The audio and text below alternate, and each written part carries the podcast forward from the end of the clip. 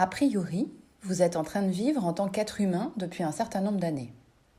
Je suis même persuadée que vous connaissez, de manière largement suffisante, votre fonctionnement pour avancer chaque jour.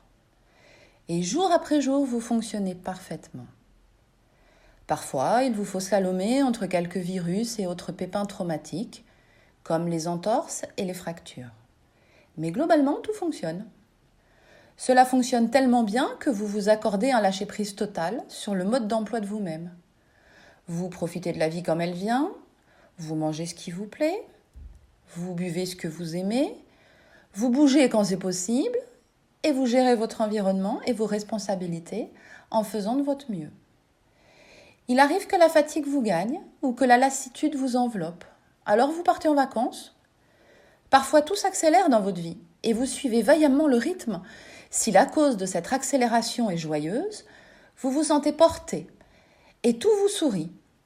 Si elle est pénible, vous assurez coûte que coûte et en général ça passe. Et la vie aussi passe. Au fond de vous, enfoui très profondément quand vous êtes jeune, et plus à fleur de peau quand vous prenez de l'âge, vous savez que votre fonctionnement peut s'altérer. Un jour. Mais quand? En fonction de votre sensibilité, de vos antécédents et de vos croyances innées ou acquises par vos recherches personnelles, vous gérez une activité physique, une alimentation particulière, des compléments alimentaires, un suivi par des professionnels de santé, des temps de méditation, un travail sur vous. Vous essayez, vous adoptez ou vous abandonnez. Et parfois, vous refusez même l'idée de penser à tout cela. Et puis un jour, ça ne fonctionne plus comme vous le souhaiteriez. Fatigue chronique, inconfort corporel ou psychologique, douleurs diverses et variées, pathologies diagnostiquées ou non, sensation d'avoir vieilli. Alors vous commencez une course contre le dysfonctionnement et petit à petit, cet ennemi quotidien vous pousse à considérer votre corps comme une machine cassée, usée et peu digne de confiance. Vous voilà dans une spirale de défiance envers lui.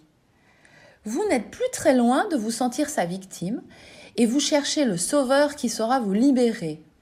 Vous cherchez le sauveteur qui pourra vous réparer au prix d'efforts, de temps, d'argent et parfois de plus grands inconforts.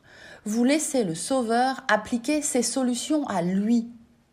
Vous livrez votre corps à tous les saints.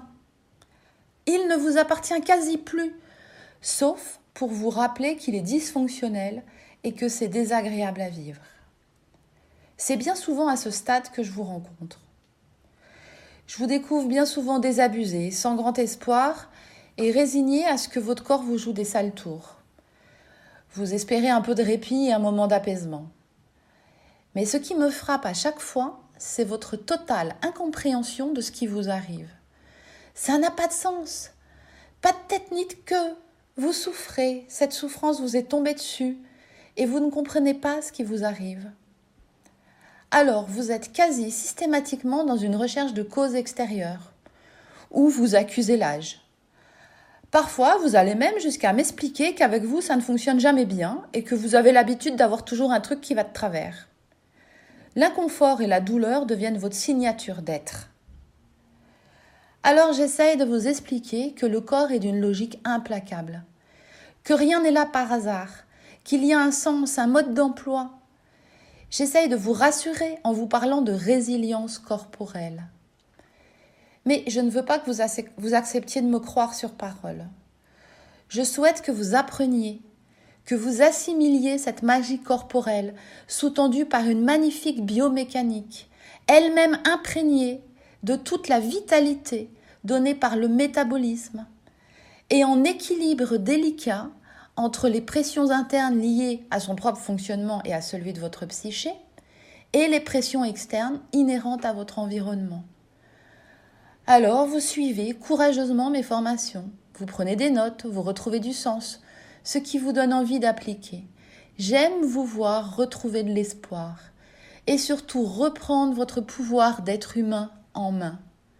Le pouvoir de sortir de l'impuissance liée à l'ignorance et sentir en vous le plaisir de devenir de plus en plus conscient de qui vous êtes.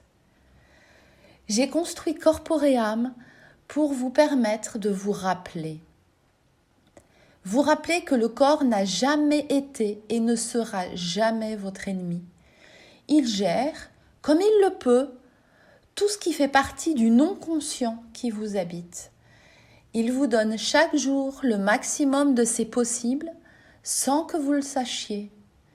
N'oubliez jamais que moins vous êtes conscient de qui vous êtes, plus votre corps est en difficulté.